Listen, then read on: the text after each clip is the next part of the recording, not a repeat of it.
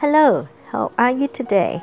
Nice to see you again. This is Shane. Today I'm going to read you a very short story titled Mary. It's a cute little girl, but she has the essence of things. It's really cute. Ah, let's start reading about Mary. Mary is a little girl.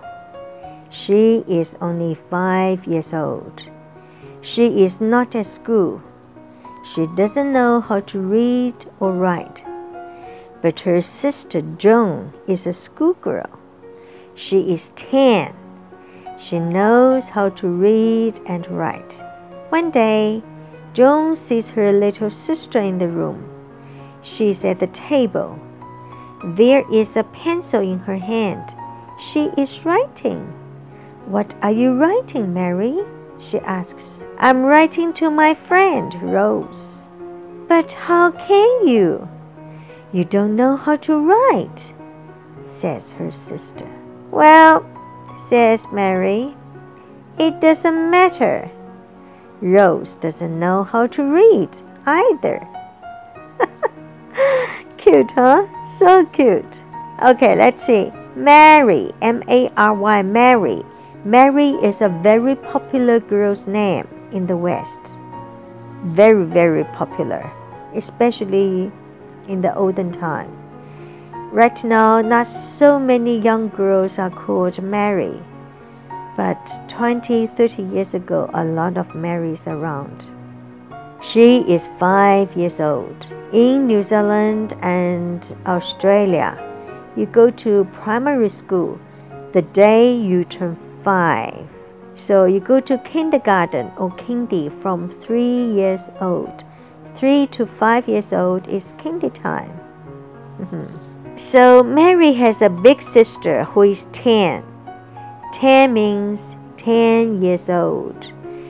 Joan is her sister's name, who is 10 years old, and she knows how to read and write. And let's see pencil pencil c 是发 s 的音 pencil so in New Zealand if you use pencil to draw up anything say contract or you use pencil to sign your signature it's not legal it's not legal to use pencil on anything important I guess because pencil you can rub it off. I guess. Okay, rose, R O S E, rose.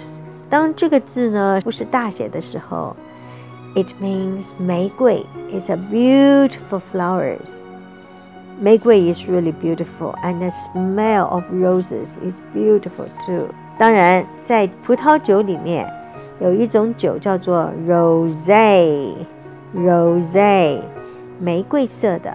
一般 rose 呢，它是比白葡萄酒颜色深一点点，但它不像红葡萄酒颜色那么深，它是玫瑰 rose。Mary is writing something to her friend. She doesn't know. Mary doesn't know how to write. She, her friend Mary says it's okay because her friend doesn't know how to read either. Cute, huh? That's a really good spirit. I hope you enjoy the story and I hope it has been helpful to improve your listening skill. See you next time. Ciao.